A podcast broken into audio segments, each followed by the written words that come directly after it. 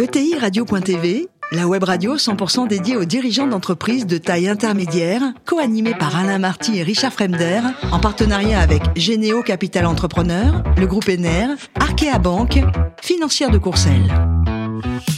Bonjour à tous, bienvenue à bord de TI Radio. Vous êtes plus de 43 000 dirigeants d'entreprise abonnés à nos podcasts. Merci à toutes et tous d'être toujours plus nombreux à nous écouter chaque semaine. Vous le savez, vous pouvez réagir sur nos réseaux sociaux et notre compte Twitter TI Radio-du-Bas TV. À mes côtés aujourd'hui pour co-animer cette émission, François Picard, directeur associé de Généo Capital Entrepreneur et Charles Robinet-Dufaux, PDG du groupe NR. Bonjour messieurs. Bonjour. Bonjour. Aujourd'hui, nous recevons Richard Vehart, président et cofondateur de Barken. Bonjour Richard. Bonjour. Alors vous êtes parisien et après les decks, euh, vous faites une année de césure en Asie pour faire de la fusion et acquisition à Hong Kong. Là, on peut le dire, c'est un autre monde peut-être que vous découvrez. Ah bah c'est, euh, c'est très différent. Une autre planète. Une autre planète. Euh, et puis c'était tout nouveau pour moi. C'était une première incursion dans le monde du travail tout à fait fascinante à plusieurs niveaux, hein, puisque je, je, découvrais un nouveau métier et puis dans une culture qui était radicalement différente de la mienne. Et donc j'ai appris à la fois à tout ce qu'on apprend euh, en fusion-acquisition, hein, surtout quand on est junior, on travaille beaucoup, et, et, euh, et, autour de gens qui étaient euh, radicalement différents de nous, notamment dans les moments de tension et de conflit, ça ne se gère pas du tout comme en France. C'était un choix de votre part d'aller là? Oui, oui, j'ai eu la chance de pouvoir choisir la destination et donc j'ai choisi, j'ai choisi l'Asie. Vous y restez combien de temps? J'y reste un an et demi. Euh, j'ai fait Singapour d'abord, puis Hong Kong. Et puis au bout d'un an et demi, je, je, décide de rentrer parce que euh, si on ne parle pas la langue, c'est assez compliqué en fait de, de, rentrer dans le, dans le détail des dossiers. Et, euh, et donc j'ai décidé de, de, rentrer en France euh, bah, pour poursuivre ma carrière bah, en France, à Paris. Vous souhaitez une expérience euh, différente dans une petite entreprise, là, cette fois? Alors, je, quand je rentre à Paris, moi, j'étais assez général. Euh, on me dit, j'arrive, je pense, en novembre 2000, 2007, et puis en, en janvier 2008, ils ont eu un petit accident de trading qui a fait que bah, ils n'ont ils ont pas pu, ils ont pas pu me, me recruter. Euh, ce qui était une, une, très bonne chose pour moi puisque je suis rentré dans un, une toute petite structure où on était trois, un milieu très très entrepreneurial du ouais. coup, euh, avec une ambition assez importante qui était de monter un, un fonds euh, d'investissement dans la technologie, mais qui n'investissait pas dans les sociétés, mais plutôt dans les royalties. Et alors après, vous faites euh, l'INSEAD pour passer un MBA. Pourquoi? Parce qu'il vous manquait quelque chose?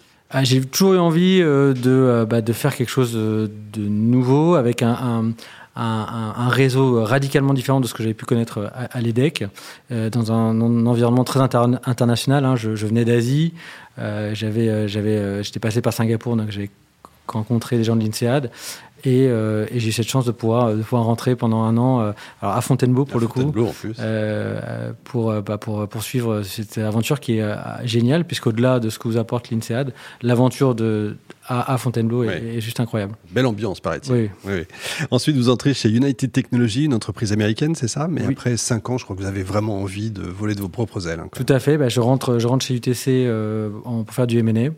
Et au bout de cinq ans, j'ai fait un peu le, le tour du, du sujet. Et, euh, mais c'était une expérience extrêmement fondatrice, puisque ouais. c'est de là où, où, est née l'inné de Barken. Et, euh, et c'est comme ça qu'on a lancé les choses. Hein. J'ai appris énormément de choses, c'est extrêmement structurant. Euh, et euh, bah, si je continue sur la, sur la suite. Hein, et bah dites-nous ce que c'est que Barken déjà. voilà, voilà, donc United Technologies avait une, une, une, structure qui faisait de la, de la sécurité, avec des difficultés à, à, à, grossir en termes de, de croissance externe pour des raisons de taille de l'entreprise et de, structure très très euh, bah, très très grosse en fait et, un, marché avec des toutes petites structures et donc des difficultés à intégrer et à sourcer. Et donc l'idée euh, à 100 ans du TC a été de, bah, de monter euh, euh, avec un fonds et une équipe de professionnels euh, une structure qui allait consolider le, le, marché de la sécurité. Donc carte blanche, vous y allez aujourd'hui. Bah, je, je, rencontre plusieurs fonds et puis je, me, je, je tape dans la main avec un, un, un super fonds qui s'appelle Montefiore et ils me disent bon bah allez-y. Voilà, et puis, et puis l'aventure a commencé comme ça. Très bien. Chiffre d'affaires aujourd'hui? 88 millions d'euros de chiffre d'affaires. Pas mal. Salariés Combien? 700. Bon, allez, Charles. Merci beaucoup en tout cas de, de, de, votre, de votre présentation et de cette aventure. Richard, je, je voulais vous demander si euh, il était difficile d'intégrer un certain nombre de structures qui sont euh, évidemment autonomes dans ce cadre, dans, dans, dans votre opération.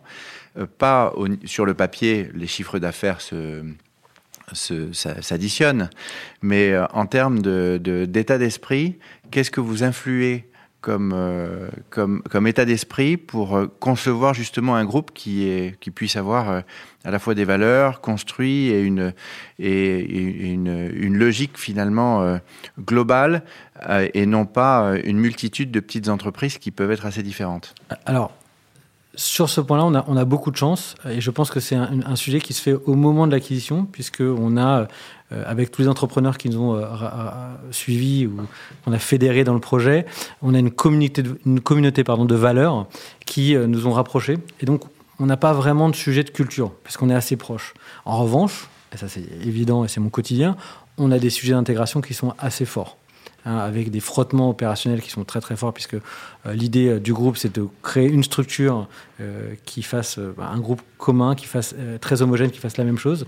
Évidemment, quand vous avez des gens qui ont l'habitude de travailler sur un outil avec des méthodes lambda, et quand vous demandez à, tout le monde de travailler avec d'autres méthodes, et eh bien ça génère énormément de frottements. Et donc on a petit à petit, et on continue à le faire, essayer de trouver un terrain commun pour que tout le monde ait un langage commun, pour que tout le monde puisse travailler ensemble et générer euh, les synergies qui effectivement euh, se euh, génèrent assez facilement sur Excel, beaucoup moins dans la vie. Et vous arrivez à le structurer, c'est-à-dire qu'après, vous arrivez à, permettre aux uns et aux autres de monter en compétences et puis d'aller d'une structure à l'autre et de faire grandir les structures qui peut-être ont besoin de leurs compétences? Vous arrivez à, créer ces mélanges-là? Ah, Tout à fait. les gens arrivent à travailler ensemble l'idée hein, de, démarrage, c'est de dire il faut un langage commun. Et ça, c'était fait par un ERP commun qu'on a décidé euh, de façon assez ambitieuse euh, euh, de, de, de, développer tout seul pour qu'il réponde vraiment à nos besoins à tous les besoins du groupe, puisqu'il y a énormément, évidemment, d'hétérogénéité dans la taille euh, des clients et dans le type de clients et dans les activités. Et donc, du coup, on a créé euh, cet ERP, on est en train de le déployer, et petit à petit, les gens bah, s'approprient euh, nos processus communs et commencent à travailler ensemble de façon un peu plus fluide. François. Alors j'avoue que le parcours est très impressionnant et même si vous êtes tombé dans la marmite des fusions-acquisitions très jeunes, vous avez eu un rythme soutenu euh, et bravo. Alors moi j'aimerais revenir sur une singularité de votre histoire qui est que l'entreprise s'est créée quasiment concomitamment avec l'entrée d'un fonds euh, au capital ou quasi. C'est plus simple que ça. C'est-à-dire qu'en fait, on, on, était trois avec un PowerPoint et euh, ils nous ont mis de l'argent pour qu'on crée, euh, on crée, la, on crée la société. On est parti de zéro. Au-delà de l'argent et pour bien connaître euh, ses confrères prestigieux, qu'est-ce qui vous apporte au quotidien et notamment qu'est-ce qu'ils apportent dans cette stratégie qui est double hein? Il y a de la croissance organique évidemment, mais il y a quand même cette ambition de plateforme. Où est-ce qu'il y a de l'utilité? Parce qu'on a beaucoup de dirigeants qui nous écoutent, qui parfois se posent la question oui ou non l'entrée d'un investisseur professionnel? Bonne question. C'est une excellente question. Euh, alors, m'apporte énormément de choses hein, d'un point de vue euh, humain. C'est-à-dire que c'est des gens qui ont euh, une vision pas si financière que ça de l'entreprise, mais assez, assez large. Et il y a une vraie vision commune de vouloir créer un acteur industriel majeur. Et ça, c'est extrêmement agréable. Il y a des moments qui sont hyper sympa parce que ça marche très bien. Et donc là, ils sont là. Et les moments où, ils sont moins bien, où ça marche moins bien. Et ce qui est agréable avec Montefiore, c'est qu'ils sont là aussi. Et c'est ça qui est pour moi le plus important dans euh, la relation que je peux avoir avec, euh, avec mon actionnaire. Euh, après, il nous aide sur des, du, réseau, il nous aide sur de la réflexion stratégique. Alors pas sur du M&A parce que je le fais tout seul, mais, mais, ils, sont, ils ont une vision, si vous voulez, ils ont un recul par rapport au business, puisqu'on a les mains dans le cambouis, qui est euh, extrêmement, euh, euh, qui nous aide énormément au quotidien en fait. Alors on l'a dit, croissance très rapide, 90 millions et surtout et aussi 700 salariés. Donc vous faites un métier qui s'appuie sur de l'humain. On parle systématiquement à cette antenne des enjeux sur la rétention des talents et autres. Vous, quels sont les enjeux autour de, de vos équipes? Est-ce qu'il y a de la formation qui est nécessaire? Est-ce que vous avez une école de formation propre? Comment vous, vous attachez vos collaborateurs au groupe et à, son développement? Alors, c'est un, un, point majeur aujourd'hui dans notre, dans notre, développement. Hein. On a énormément de chance d'être sur un marché euh, en croissance et on n'a pas on n'a pas de sujet de recrutement. Euh, enfin, on n'a pas, de sujet de chiffre d'affaires ou de commande. On a des vrais sujets de recrutement. Plus on recrute, plus on peut faire de chiffre d'affaires. Et c'est un énorme problème parce que c'est un, marché qui est pénurique. Donc, il y a, deux sujets. C'est structurer une équipe de recrutement qui nous aide euh, à recruter. Aujourd'hui, on a, on a cinq personnes euh, qui, à temps plein, qui font que du recrutement et du sourcing. Et l'autre côté, c'est limiter le turnover pour que, pour que l'effort de, de la partie recrutement soit bah, le, le, plus productif possible. Voilà. donc on travaille sur des sujets de marque employeur, d'harmonisation, de, de, bénéfices, de QVT. un peu comme, comme je pense beaucoup d'entrepreneurs aujourd'hui en France qui ont, qui ont la même problématique. Une dernière question. Alors, aujourd'hui, Barken, formidable succès de croissance français. Est-ce qu'il y a des velléités de développement international? Est-ce qu'on peut reproduire euh, en Europe ce que vous avez déjà euh, réalisé en France? Alors, je le pense, euh, puisque euh, on est sur des marchés à faible barrière à l'entrée au démarrage. Donc on a dans tous les marchés d'Europe, il y a une des marchés qui sont très atomisés et donc la capacité à aller euh, euh, bah, les consolider et à mon avis euh, assez large et on peut, on peut faire de Barken, je pense, une, très très très très grosse entreprise. Et l'ambition est là en tout cas.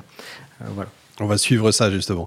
Richard, le plus beau métier du monde, c'est quoi? C'est trader ou CEO ah, je pense que c'est CEO. Oui, quand même.